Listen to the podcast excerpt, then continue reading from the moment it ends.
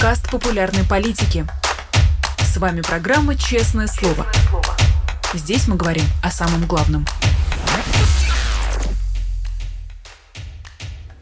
17 часов московское время. Всем здравствуйте. Вы смотрите YouTube канал «Популярная политика», программу «Честное слово». Меня зовут Нина Русибашвили. Рада приветствовать всех, кто выбрал нас и наш прямой эфир.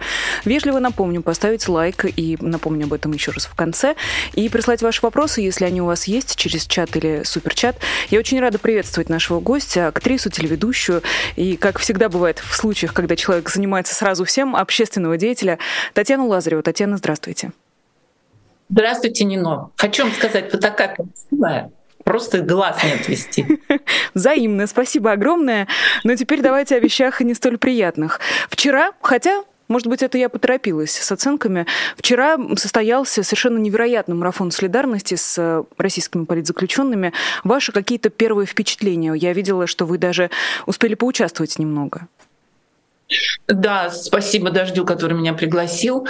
А, слушайте, я хочу просто действительно поделиться. Я хотела об этом в любом случае сказать и вам сказать спасибо и всех поздравить с этим невероятным результатом. Я просто вот говорю, у меня мороз по коже идет, до, до, до сих пор ходит. А, это мне кажется, не знаю, не но, попра- ну не поправьте меня, а я бы хотела с вами это обсудить. То есть вот это вот голосование рублем, это такая, скажем, ну вот сейчас при невозможности какой-то там статистики объективной, да, это вот наша вот такая статистика, причем, насколько я поняла, 40% э, донатили из России. Это почти половина людей. И сколько там в итоге собрали, я так в конце... Сейчас вот сижу, кстати, между прочим, прервалась на наши с вами разговоры, пересматриваю вчерашний э, этот марафон, потому что все, конечно, я весь день не могла сидеть. Пересматриваю и в восторге просто. То есть вот это объединение, которое так нужно было людям, вот они, мне кажется, голосовали в том числе и за него понятно, что все участники и которые проводили, собирали деньги, да, им всем абсолютное доверие, поэтому дальше уже куда эти деньги пойдут, там понятно, что на политзаключенных, но вот эта э, поддержка вот этого объединения, она, мне кажется, прям продемонстрирована была очень четко вчера. Это правда. А, я послушала много ваших интервью, где, безусловно, вас спрашивают о том, а как вам кажется, как себя сейчас ощущает а, российское общество, о чем думают эти люди. А после того, как этот марафон состоялся, ваши немного все-таки пессимистичные ответы, они поменяются? Как вы думаете, как сейчас себя чувствует российское общество? Оно вообще есть? О, куда оно денется? Конечно, есть, пока там еще не все уехали, люди живут. А, моё, мой пессимизм скорее так, нет, я достаточно оптимистично настроена по поводу будущего России, да, того, той самой настоящей России, которую вчера мы вот праздновали благодаря вам э, в прямом эфире. А, я пессимистично настроена на, скажем, на то, что это произойдет не слишком быстро. И, возможно, не все люди захотят меняться, потому что о чем я говорю? В чем мне кажется важность э, процессов, какие важные процессы должны произойти. Люди должны начинать э, задумываться. Есть очень много людей, которые в России живут на автомате. Это приученная такая абсолютно выученная, да, вот эта самая беспомощность вынужденное и выученное. То есть когда ты когда ты привыкаешь к тому, что тебе не нужно ни о чем задумываться в масштабах государства, ты это абсолютно вот такой постсоветский какой-то наша такая травма общая, потому что тогда действительно мы так жили. Вот мне, я родилась в 66 году, а, соответственно, совершенно четко было понятно, что ты заканчиваешь школу, учишься в школе бесплатно, э, ходишь бесплатно в детский сад перед этим, школу заканчиваешь, идешь бесплатно в институт, в университет поступаешь, ну кто идет. И это тоже совершенно нормально. У нас э, в Академгородке было принято обязательно высшее образование. Вообще это вот в России, как бы, слава богу, такое было э, культ, да, вот этого вот образования. Потом тебя распределяют, это два года, значит, это самое, работаешь по распределению. Потом тебе дают квартиру, и тебе тоже не нужно копить деньги, что-то где-то там зарабатывать. Ты не можешь зарабатывать на квартиру. И вот, собственно, вот эта вот предрешенность и предопределенность, она в том числе воспитала в людях какое-то вот э, не, неумение и нежелание и отсутствие необходимости думать и как-то лапками, как те две лягушки, шевелить. Ну, как есть, так и есть. Вот мне кажется, это оттуда растут ноги. Я, ну, это мое личное оценочное мнение. И вот то, что сейчас мы пожинаем, в том числе оттуда, да, то есть люди, им удобно по-прежнему слушать кого-то, а вообще человеку свойственно слушать каких-то авторитетов, да, прислушиваться к это нормально, но когда ты слушаешь пропаганду государственную, да, и не хочешь задумываться, и не ищешь даже каких-то там э, других э, информационных, ну как это, э, других взглядов да, на, это, на, на то, что происходит, ты вот это то самое, что нас сейчас и погубило, и губит до сих пор. Э, и людям для того, чтобы измениться и начать думать, э, нужно очень серьезно на это решиться. Не все на это решатся. Да? Вот. Это жизнь на автомате, автоматическая такая жизнь, которую ты там вот проживаешь, у тебя дети, там работа какая-то. В конце некоторые очень удивляются, что ой, а дети выросли, ушли, а с мужем уже любви нет, а уже я на пенсии, а что делать? А мне еще жить да потому что медицина-то шагнула, в общем, вперед. И что, чем заниматься, непонятно. Вот мне кажется, в этом очень большая э, такая задача э, разбудить людей. Это получится не со всеми. И это долгий процесс. Собственно, вот здесь у меня некоторый пессимизм присутствует, но в целом я оптимистично настроена. А вы в этом вопросе разделяете людей на поколения? Для вас есть разница между поколением более молодым и э, между более старшими людьми? Э, видите ли вы эту границу? Ну, границу не вижу, но действительно для мне кажется, по моей да, теории в голове, которая у меня существует, а, мне кажется, что да, вот взрослые люди, они более к этому склонны. А молодые люди, они, безусловно, более революционные, и все мы, когда были молодыми, мы были очень революционными. И сейчас, конечно же, у молодых людей в России гораздо больше доступа к информации, чем у пожилых людей в России. Я имею в виду интернет прежде всего. А, по-прежнему телевизор власть, властвует. А, поэтому, конечно, это, в общем, такая прерогатива, скажем так, людей постарше, но и вот среднее поколение, да, которые родители, не которые родители родителей, а вот которые родители, это тоже очень ну, как бы это люди, которые принимают решения да, за своих детей, за будущее, за свое будущее, за свою жизнь. И тоже очень легко жить, когда ты работаешь на госслужбе, да, когда ты можешь взять кредит, когда за тебя, опять же, все решают. А, так проще жить. Но никто не обещал, что жизнь вообще это что-то такое простое и легкое. Это не а, жизнь пройти, прожить, не поле перейти. Что это? Кажется, Пастернак. В своем большом интервью э, изданию «Холод» вы как раз рассказывали, как в 91 году, когда тектонические события происходили в политическом пространстве э, в бывшем Советском Союзе, когда он уже трещал, разваливался, вас политика, честно, не очень интересовала. Если мы вернемся к вашему личному опыту, что включает в человеке гражданина, вот эту гражданскую ответственность, она у вас как формировалась? Вы можете это вспомнить? Слушайте, это удивительная история. А, я в начале, когда я была помоложе совсем, в школе еще, я пела в группе политической песни. Это был Советский Союз, это были там конец 80-х, 80, да, в 82 году, по-моему, я туда пришла, я была в школьницей. Родители меня как трудного подростка отдали, значит, своим студентам университетским. У них была группа. И мы пели тогда вот абсолютно про то же самое, о чем поют как бы сейчас. Да? То есть мы пели о том, как это, какой ужасный мир империализма, как, значит, там идет борьба за освобождение в Чили, в Зимбабве,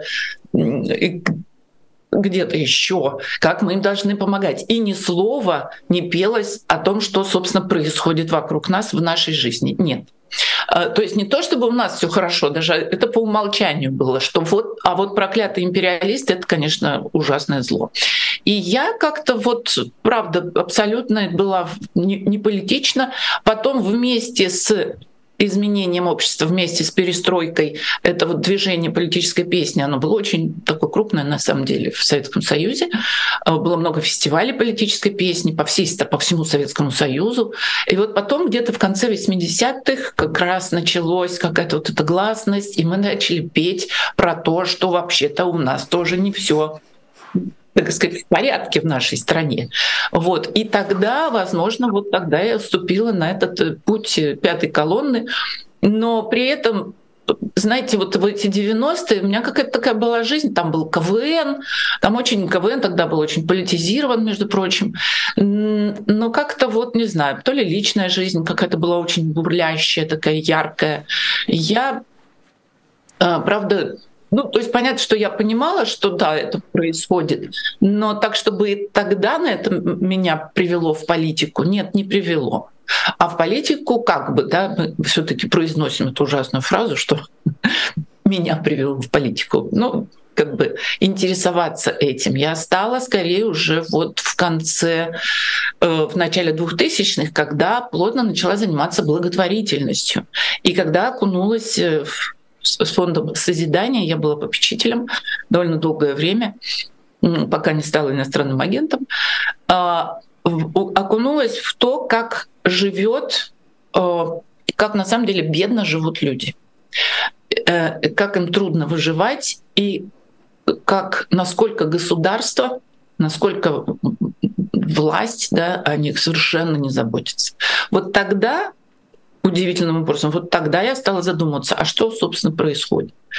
Вот, поэтому я действительно, я, кстати, совершенно это не осуждаю и признаюсь в этом, что да, в так назыв... войти в политику, скажем так, да, опять в кавычках, э, можно далеко не, с... не сразу, не моментально, и это все через какой-то личный опыт происходит. У кого-то это там э, ремонт в подъезде капитальный, да, который ты понимаешь, что что-то тут тебя обманывают и воруют. У кого-то это участие, как сейчас, да, а, кто-то протестует против войны, что логично, в общем-то, для, для людей. Но он понимает, что вот, ах, вот она какая политика, да, вот кто это все решает и почему я до сих пор э, так слепо этому следовал. Вот, но вообще вот совершенно не обязательно, что ты рождаешься и в колыбели сразу тебе суют соску вместе с проштампованную, не знаю, там каким-нибудь, какой-нибудь партией. Э, по крайней мере, у меня так не было. Про благотворительность э, э, за день до этого большого марафона в поддержку политзаключенных вы провели свой личный марафон, результаты которого, честно говоря, впечатляют. Почему вы смеетесь, Татьяна? Расскажите личный марафон. Это, знаете, похоже, черт, похоже очень, что да. Приходите на мой марафон, я расскажу вам. Как исполнить желание. Нет, мы про марафон здорового человека. Я к тому, что это очень, очень большой, очень впечатляющий результат, учитывая, что вы сами это все устроили и собрали, по-моему, 13 тысяч евро, если я не ошибаюсь, даже чуть-чуть побольше. Расскажите а, про эту вашу инициативу, кому вы помогаете, а, как вы выбираете, кому помочь. А, это очень важный вопрос. Спасибо, что вы меня спрашиваете. Я с удовольствием об этом расскажу, потому что, в принципе, это, как мне кажется, может сделать любой человек. Да? Вот какой-то сбор денег а, от людей, которые тебе доверяют, для каких-то людей, которые нуждаются в помощи. Я, в, в общем-то, еще в фонде созидания придумывала и проводила кучу каких-то э, фандрайзинговых там мероприятий да, по сбору денег. Это были аукционы, какие-то вечеринки, и, в общем, что-то только не делали, не придумывали, э, лишь бы только деньги отнять у людей и раздать им, их нуждающимся. Вот, поэтому у меня был очень, у меня очень большой опыт по сбору денег. И сейчас, конечно, естественно, этих денег не хватает, ну, как бы с каждым днем, да, они все нужнее и нужнее с каждой катастрофой, которая происходит, э, с каждым днем войны. Э, в общем, становится понятно, в какой-то момент даже опускаются руки, да, и ты думаешь, нет, ну это на это нашей доброй воли, может, даже уже и не хватит, потому что ну, как, как можно, там люди, там государство российское тратит огромное количество денег на то, чтобы убивать э, других людей, а мы тут, значит, вместо этого государства должны этих людей спасать и помогать, ну, в общем, какой-то такой круговорот забавный получается. Вот. Я в своем телеграм-канале есть у меня такой небольшой, очень его люблю, очень люблю тот чат, который там существует, у нас там порядка 100 человек в чате. Вот. Э, я уже проводила такой мини-аукцион, просто какие-то там очень приятные люди. Э, я что-то, четыре лота каких-то продала, все как-то повеселились, получили эти подарки, получили удовольствие, получили воспоминания. Э, отдали мы это одному небольшому гуманитарному фонду в Украине в свое время. И в этот раз я а у меня, знаете, такой, как этот, как у, не знаю, навык, что ли, или привычка уже такая врожденная после того, как я делаю очень много всяких аукционов, я всегда, когда у кого-то э, бывают там с какими-то известными там людьми, какими-то людьми, которым все там всех все любят, э, значит, я обязательно что-нибудь клянчу, простите, не для себя причем, а именно с какой-то вот такой целью будущего аукциона, имея в виду, подразумевая, что я смогу это когда-нибудь куда-нибудь продам. Обычно в фонде созидания всегда выходит у кого-нибудь новая книжка, ты пишешь автору, пожалуйста, подпишите, мы это все продадим, и деньги пойдут на благотворительность. Не отказывал практически никто. Были случаи, но о них не будем, это единичные случаи.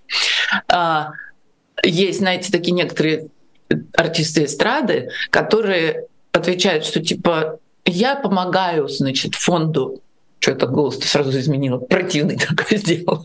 Я помогаю там такому, какому-то там фонду, я делаю это тайно, и я считаю, что этим нужно заниматься типа не выпячивая себя. Мое мнение, что это абсолютно категорически неправильно. Э, всякий публичный человек должен открыто и как можно громче говорить о том, что он участвует в благотворительности, кому он помогает собирать деньги и тем самым свою, своих адептов э, призывать к тому же самому. А, вот, так вот, у меня в доме периодически скапливаются какие-то вещи. Ну, например, там вот был э, у нас тут в Испании мой большой друг Андрей Бельжо. Я, значит, устраивала здесь. Я очень деятельная, понимаете, я все время что-нибудь устраиваю. Мне скучно. А, я устроила с ним небольшую встречу, с ним каких-то его здесь поклонников, и заставила его расписывать тарелки, что он делает просто не глядя абсолютно. И какую-то часть тарелок мы продали прямо там же, а деньги отдавали. Это было уже после начала войны, где у нас есть небольшая такая миссия гуманитарная, которая помогает украинцам. Деньги отдали туда, а несколько тарелок осталось непроданными. Вот у меня, значит, две тарелочки, потом еще какая-то там книга Киры Ярмаш у меня была, которую я, а, она мне подписала две даже свои книжки, я ее попросила, вот она мне подписала их и прислала. И, в общем, они у меня тоже лежали. Еще книга, там, Леонида Невзлина, у него вышла книга, как раз мы с ним просто встречались, и он говорит, подарю тебе книжку. Я говорю, две. В общем, я нагловато себя веду. Но благодаря вот этому у меня скопился какой-то такой вот, э, в общем, 20 каких-то лотов, которые я была готова продать. И здесь я могу долго об этом говорить, простите, я сейчас закончу. И здесь очень важно всегда найти вот они у меня лежали, и вы знаете, я как-то не могла понять, ну куда, кому, да, огромное количество э, нуждающихся людей, да. Я, в общем, сразу довольно быстро поняла после начала войны, что я не могу донатить на ВСУ. Ну, вот не буду объяснять почему, но нет. То есть все-таки это я уже, значит, отмела какую-то часть. Э, значит, и поняла, что, в общем, наверное, моя какая-то вот история все-таки про детей, да, детям помогать, детям, возможно, там всяким старикам там и инвалидам, потому что, в общем-то, это всегда самые нуждающиеся в помощи вот такие социальные страты не знаю, что за слово я сейчас произнесла, ну, короче, вот старики, инвалиды и дети — это те, о ком обязательно должно заботиться государство. И по, по моему опыту российскому я понимаю, что это как раз три категории граждан, которые нафиг никому не нужны в России, никто ими не занимается. И, в общем, к этому мы уже привыкли, и благотворительность, собственно, в основном этим занимается в России. А что касается Украины и помощи, потому что, конечно, Естественно, и в России много нуждающихся по-прежнему, их становится все больше. Но вот в Украине я нашла в итоге фонд моего знакомого Александра Пикалова. Он после начала войны, значит, это мой коллега по передаче «Лига смеха», в которой я участвовала. Это украинская передача, юмористическая. Я как раз, в общем, благодаря съемкам в этой программе оказалась в начале войны в Киеве они закончились 23 февраля. И вот Саша Пикалов был одним из моих коллег по, по передаче, мы были вместе в жюри. И когда началась война, в общем, многие из Лиги смешников, они пошли кто на фронт, кто в тероборону, кто еще каким-то образом помогать своим, своей стране. А Саша пошел в тероборону, потом через некоторое время он открыл свой фонд. И фонд его занимается помощью детям. Это дети военных, дети, у которых погибли родители, или один там родитель военный, например, да, или они просто стали, стали сиротами, и дети, перемещенные в границах Украины из своих городов в другие. Дети, которые не смогли, не могут по разным причинам уехать за границу, а остаются в Украине, но не в своем городе, не в своем как бы обычном месте. И вот этими детьми они занимаются, они устраивают там какие-то развлечения, потому что дети, они в войну, естественно, остаются детьми, им нужно веселиться, им нужно там, как-то продолжать свою жизнь. А, и в итоге мы договорились с фондом, что э, я соберу деньги на конкретный продукт. То есть э, отправку детей э, в футбольный лагерь на лето. Две смены. В общем, короче, ребята нашли э, лагерь в Карпатах, который там есть три футбольных поля. Он готов принять в июне и в августе две команды: команду мальчиков, команду девочек. И в августе, значит, такой же. Посчитали, фонд посчитал, сколько нужно денег, порядка 13 там с небольшим тысяч э, евро или долларов, уже не помню. Э, вот. И и, собственно, все, и пошли, ударили по рукам. А я пошла собирать смотреть, что у меня есть из лотов, и, в общем, уже как-то это начала раскладывать в своих соцсетях, рассказывать, что вот в воскресенье будет такая штука. Получилось все, собрали деньги, половину я на июньскую группу уже отправила. А вот буквально это все было в воскресенье вот это, да. А вот буквально сейчас состою в переписке, а, деньги должны прийти. Все, детям уже объявили, мне уже прислали видео, когда дети кричат «Спасибо, спасибо!» Счастливые, значит, им объявили, что они едут в лагерь.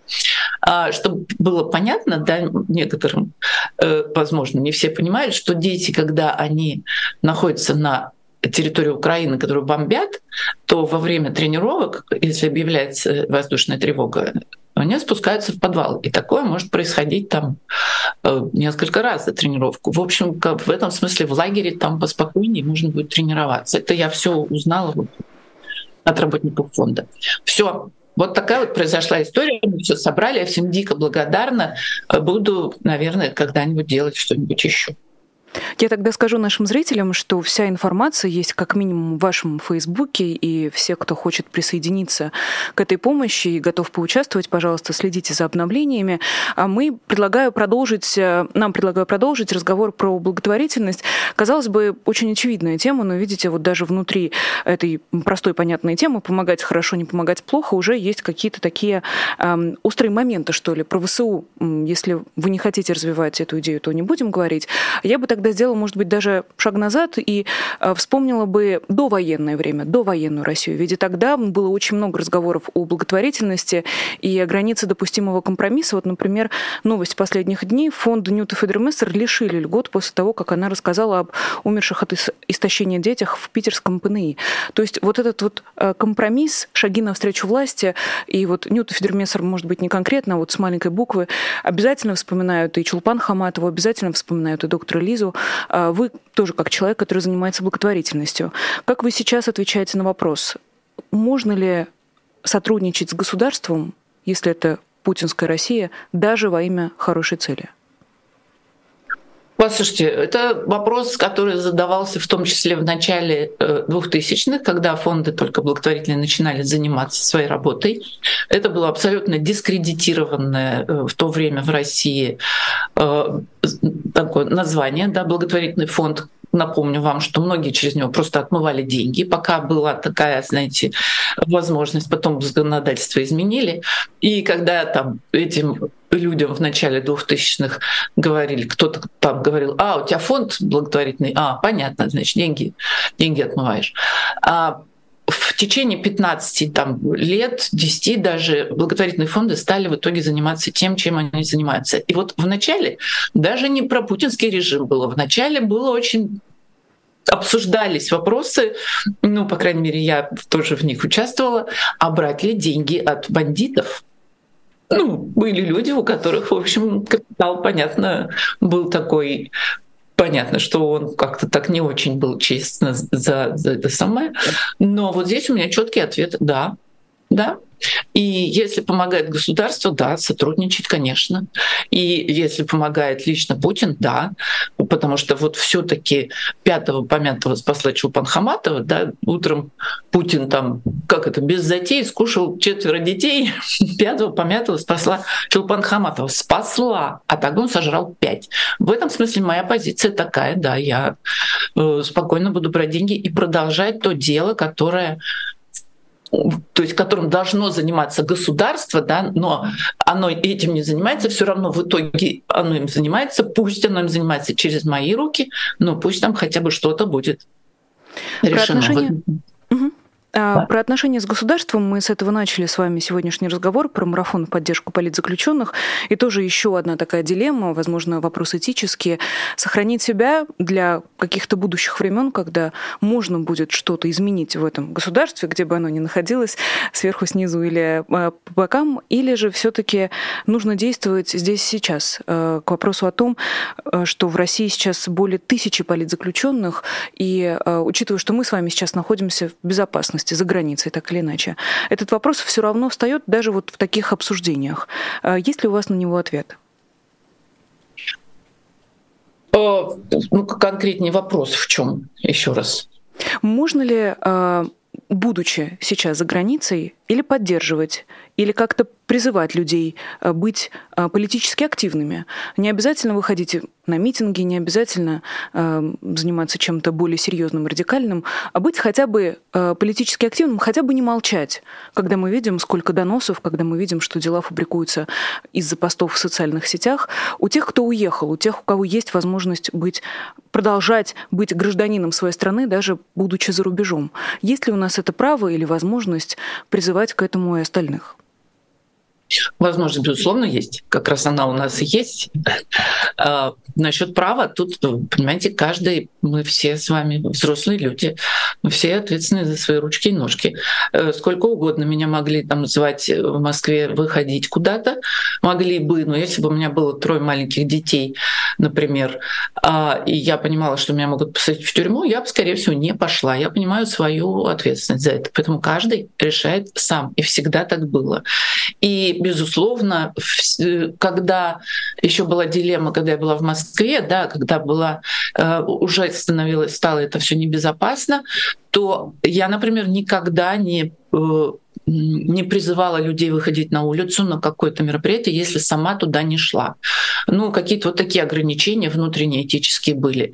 А что касается того, что мы сейчас за границей или не за границей, конечно, безусловно, нужно об этом говорить. Хотя бы для того, чтобы человек внутри себя не сдавался. Да? Э, вот это вот «не могу молчать», э, да, это Толстой, по-моему, да, это статья, которая стала, в общем, фразеологизмом. «Я не могу молчать. И я это прекрасно понимаю на себе. Я чего-то делать не могу, ну, то есть э, не могу не делать. Да? И так каждый человек решает для себя. Послушайте, у меня одни возможности, у кого-то другие возможности. Мы совершенно все разные. Если кто-то там не может себе позволить выйти на улицу, но он может позволить себе, по крайней мере, сохранять внутри себя свою точку зрения. По крайней мере, он может не писать донос по крайней мере, он может помочь тому человеку, которому написали донос, хотя бы его поддержать. Э, вот, вот это внутренние моральные какие-то такие качества, внутренний уровень нормы, э, который должен присутствовать. Вот в этом, в этом смысле мы все можем, имеем право говорить все, что угодно, и призывать, и не призывать, но, по крайней мере, показывать, и люди публично обязаны это делать, я считаю, показывать то, что мы вот мы не сломлены, и вам дадим помощь, если нужно, и вас поддержим. И будьте аккуратны, и вы нам очень нужны, и сохраняйте себя, берегите себя, но не сдавайте свои внутренние моральные позиции. У вас есть э, YouTube-канал, и для самых внимательных можно даже вот им э, разглядеть серебряную кнопку у вас э, за спиной, кнопку YouTube, и я призываю также всех подписаться на ваш YouTube-канал. Там выходит целая серия интервью с самыми разными людьми. Проект называется «Лазарева тут», и вопрос что вы хотите рассказать своим слушателям через эти разговоры? Для кого вы общаетесь, там, не знаю, с Макаревичем или с Архиповой?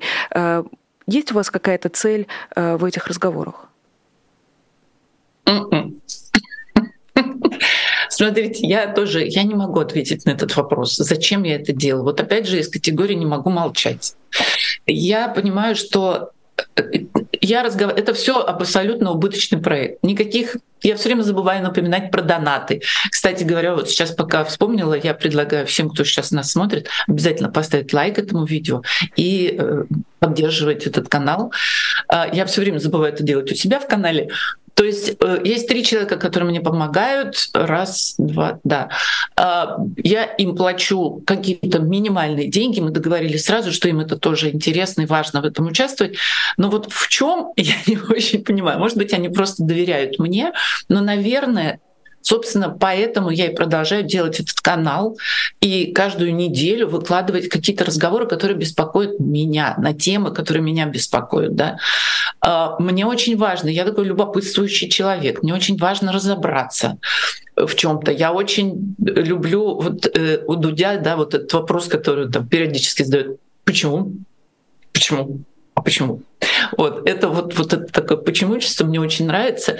И поскольку темы, которые меня окружают, они все достойны моего почему, очень много меня интересует, я продолжаю, э, возможно, с как это, с упорством достойного лучшего, достойным лучшего, продолжаю снимать эти видео хотя бы, опять же, для себя. Хотя бы, опять же, для тех, ну не знаю, там 10 15 человек, которые мне доверяют, для которых я являюсь каким-то ориентиром, каким-то э, авторитетом. Их окей, их может быть там, не знаю, двое-трое, но я в своей жизни просто уже очень, ну, не очень много, но неоднократно сталкивалась э, с обратной связью от людей, которые мне говорили, а вы, знаете, вы меня очень поддержали, вы перевернули мою жизнь. И я уверена, что есть огромное количество людей, которым очень важны вот такие люди, на которых они ориентируются, и которые там, может, не сразу переворачивают жизнь, но в какой-то момент пере, пере, как бы пере, как это, качество переходит в количество или наоборот, количество в качество. И это может быть какое-то там чье-то слово, да, какой-то рассказ какого-то моего гостя. И когда зритель скажет, а вот в чем дело, вот что мне важно было услышать. Это может быть, я не знаю, может это один какой-то человек прозреет, да. А, но я в том числе делаю это ради, вот, ради этого единственного одного человека, который мне потом напишет, Татьяна, спасибо, а, очень важно мне было очень важно посмотреть этот выпуск. Вот, вы знаете, я неприхотлива, мне будет достаточно этого. А, поэтому, пожалуйста, все, что, о чем я, я говорю, возможно, не все темы там интересны всем, да, но каждый что-то может найти. Я очень люблю разговоры с психологами. Вот как раз, кстати, сегодня у нас что, вторник, вот в четверг выйдет а, разговор с прекрасной Анастасией Рубцовой, очень такой бодрый про психологию иммигрантов. Вот вообще то, что с нами происходит в эмиграции — это очень помогающие такие выпуски. И да, вот YouTube-канал Лазарева тут, который я действительно, когда с декабря веду, каждую неделю выходит какое-то видео. Посмотрите, возможно, вам что-то там понравится. Все вообще все мои соцсети, да, простите, есть телеграм-канал, Facebook, Instagram и вот YouTube, и везде называется одинаково, запомнить легко, Лазарева тут. Ну, мы в любом случае все это пропишем в описании. А на какой вопрос вы сейчас ищете ответ? Не но. Это нечестно. Почему? А, почему? Ну, а, ну, слушайте, я очень давно ищу ответ, вот как раз, наверное, с какого-то такого своего взросления, как раз когда я поняла, что дети все э, повырастают и поуходят, а, э, профессии нет, не, не стало довольно давно, телевизионной, да, с 2012 года. И, в общем, с семьей тоже не очень сложилось, я имею в виду с мужем. Эм, и когда человек когда у него вот эти роли, да, мы же все себя, когда описываем, кто я, да, там, кто я, Татьяна Лазарева, телеведущая, да, вот как вот у меня всегда спрашивают, чем ставят меня в тупик. Как вас титровать? Кто вы? Ну, я какая я уже телеведущая? Я уже сто лет как не телеведущая. Ладно. Актриса. Ну, какая я не актриса? Вот вы сейчас меня объявили. Ну, какая я актриса к черту? Я не, не, не училась никогда. Ну, в общем. А, ну, то есть есть некоторые роли, да, вот, например, ты живешь, живешь, у тебя роль матери, а, там, дочери, а, жены, э, ведущей телевизионной. И когда, например, у тебя все эти, ну, пять, да, вот я назвала пять сейчас своих ролей, когда они у тебя все постепенно так отваливаются, ты начинаешь думать, так, а кто я? Кто я и где я? И когда обнаруживаешь себя вполне себе в бодром возрасте, там 55 плюс э, в Испании, непонятно каким образом меня здесь сюда занесло, Э, в общем, это произошло еще где-то, когда мне было 50, когда мы забрали Тоську с Мишей в Испанию учиться из московской школы. Ей было 10 лет, и, в общем, стало понятно, что ничего хорошего в школах нет для нашего ребенка, воспитываемого в свободе и любви. Э, вот тогда уже в 50 лет я начала задумываться о том, о чем сейчас с большой форой задумываются, например, мои дети и очень многие подростки. Кто я, зачем я, и что я буду делать, когда вырасту? Это мой любимый вопрос. Э, что ты будешь делать, когда вырастешь? Он для любого возраста подходит. И вот его, собственно, я себе и задаю по-прежнему. Я по-прежнему не очень понимаю, кто я, у меня нет какой-то четкой принадлежности, у меня нет, я не знаю, как себя титровать, Нино. Давайте сейчас, у вас есть чат, пусть напишут люди, как как это? Здесь пишут э, огромное количество комплиментов, Татьяна, поэтому если бы вас подписывал наш чат, вы были бы умница и красавица Татьяна Лазарева. Мы можем следующую нашу встречу представить вас именно так. Я лично буду не против. Но тут, знаете, интересно, я думаю, что э, каждый из тех, кто нас сейчас смотрит и еще посмотрит обязательно, э, за последний год с лишним спрашивал себя, кто я, где я, что я могу, а, как война в вашем случае поменяла, может быть, интонацию этого вопроса, как война поменяла а, ваше мироощущение, что ли? Ох, ну, послушайте, мое мироощущение было э, сформировано еще до войны. Да? Я до, довольно давно э, через вот эту благотворительность пришла к тому, что я стала какой-то вот этой вот внесистемной оппозицией, как я это называю, бессистемной, я бы даже сказала. И, собственно, ничего не не изменилось в этом смысле. Я как была против этого режима и давно задавала вопросы, что это за режим, какой-то геноцид вообще населения э, в России, так, собственно, и еще больше ужаснулась. А, ну, как бы... Ой, все в порядке? Да, да, мы что? вас слышим и видим. Спасибо. Но в плане вот того, что у меня изменилось, это, конечно, я рухнула немного, потому что, ну, а, есть вещи, которые необратимы. И то, это произошло. Какая-то совершенно чудовищная гуманитарная катастрофа, да, человеческая катастрофа, она произошла, и вот с этим я теперь живу. Это сложно, но я продолжаю. Простите. А ваша ответственность, может быть, я уверена, что стою где-то вот сильно после сотни э, таких вопросов. Вас же наверняка спрашивали, чувствуете ли вы свою ответственность? Или знаете ли вы, что вы можете сделать, чтобы как-то повлиять? Просто мучительно стоять в стороне, мучительно наблюдать, как э, люди тонут в собственных домах, как э, животные цепляются за жизнь. Это же ну, просто невыносимо. Вы как человек такой очень вовлеченный, очень включенный во все, что сейчас происходит. А, вы знаете, я тоже об этом думаю. Наблюдаю очень много таких такого дискурса сейчас можно ли жить, продолжать своей жизнью, радоваться. Вы знаете, люди а, разные а, бывают. У них разная оценка происходящего. Да, безусловно, я очень эмпатична. Но я каким-то образом, не знаю, как это у меня получилось, это получается не у всех. И, может быть, специально ты не можешь этого делать. Но каким-то образом я смогла прямо с самого начала войны эмоционально от, от этого вот отгрузиться не знаю, как это правильно называется. Я даже в начале войны, сидя там в Киеве, когда все вокруг переживали страшно, там близкие, семья и так далее, они все плакали, рыдали как-то там, а я совершенно спокойно говорила, слушайте, я абсолютно спокойна, у меня все нормально, я ничего не боюсь. Но это было мое внутреннее ощущение. Я его, в общем-то, и передавала всем. При этом я, ну, как бы рядом происходила паника, и, и, и люди, ну, это было очень страшно.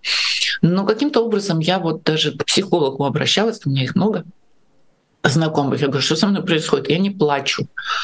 Э, это что? Это как бы шок эмоциональный. Ну, в общем, в какой-то степени, да, получилось так, что вот моя психика устроена так, что я могу сохраняться. То есть, ну как, я, например, вы знаете, я так до сих пор и не посмотрела, и сразу не посмотрела, например, фотографии из Бучи. То есть и э, тогда уже я поняла, что нет, если я это буду смотреть, я буду непродуктивна. А, точно так же, как сейчас, я не могу смотреть на вот этих тонущих, да, вот эти все фотографии с домиками, Э, я стараюсь на это не смотреть. Я знаю при этом, что это происходит. Я знаю, что это чудовищно. Но если я буду в это вникать, я тогда вообще ничего не смогу сделать. Знаете, я тут вот так сказать, цинично подхожу к своей роли, пока я что-то могу сделать, э, кого-то поддержать и кому-то помочь, я буду это делать. А вот мы собрали на этом аукционе сумму больше необходимой, и а, конечно, мы договаривались до аварии на ГЭС на Каховской. И, конечно, все оставшиеся деньги, которые мы собрали, естественно, пойдет э, в помощь тем же самым детям, которых перемещенных окажется теперь еще больше. А, вот какая-то такая моя особенность, вот она меня, вот, вот, вот так вот я я понимаю, что это не у всех получается. Огромное количество наших там моих подруг гораздо более оголенно относятся к этому, да, там девушка, почему подруг, и друзей, разумеется, тоже, ну, мужчины вообще менее эмоциональны у нас. Вот, но э, мужчинам более свойственно держать себя в руках, а вот э, женщины, они, конечно, очень, ну, как бы включаются, вникают и теряют, ну, как бы очень много ты теряешь своих сил. А мне силы очень нужны. И я не собираюсь сдаваться, и я собираюсь досмотреть это кино до конца, которое закончится победой, а дальше мы уже будем восстанавливать то, что останется от России, и помогать восстанавливать Украину. Спасибо вам за эти слова, Татьяна. Я очень надеюсь, что мы продолжим встречаться в рамках программы «Честное слово». Есть еще темы, которые мы, к сожалению, не успели обсудить, но, видимо, очень мало 45 минут. Спасибо вам большое. Э, я еще раз скажу, что огромное количество комплиментов и восторгов, и лично сама с большим удовольствием к ним присоединяюсь. Может быть, это не очень профессионально, но что поделать. Э, есть и от The Leo Law целое отдельное сообщение. Если Татьяна нас еще слышит, то зачитаю. Я выросла на ОСП-студии, на зло рекордом 33 квадратных метров и хорошим шуткам. Люблю Татьяну и восхищаюсь вами всю жизнь. И а, также сообщение от нашего м, спонсора, от Марины Филлипс, свободу полит- политическим заключенным а, путинского репрессивного режима. И тут тоже можно присоединиться. Я напоследок напомню, друзья, что, а, во-первых, еще можно финансово поучаствовать в марафоне который поддерживает политических заключенных. И, э, с другой стороны, если вдруг эта беда коснулась вас или вашу семью, если вам нужна помощь адвоката или финансовая помощь, и кто-то из ваших родных и близких сейчас находится в, в тюрьме, не на свободе, то, пожалуйста, обратите внимание, у нас в описании есть почта, куда вы можете отправить свою заявку в свободной форме с документами или без документов. Пожалуйста, пишите. Э, и я очень надеюсь, что люди эту помощь получат. Напоследок скажу про лайк лайки, хотя Татьяна уже напомнила, э, поэтому норму в два напоминания мы выполнили. И скажу про Patreon программы «Честное слово», на которую вы тоже можете подписаться, если вдруг у вас э, будет такое желание, э, и вписать себя, соответственно, в эту бегущую строчку. Меня зовут Нина Русибашвили. Увижусь уже с вами завтра в рамках программы «Честное слово», поэтому не прощаюсь надолго. До скорой встречи, всего доброго и пока. Вы слушали подкаст «Популярные политики». Мы выходим на Apple Podcast, Google Podcast, Spotify и SoundCloud. А еще подписывайтесь на наш канал в YouTube.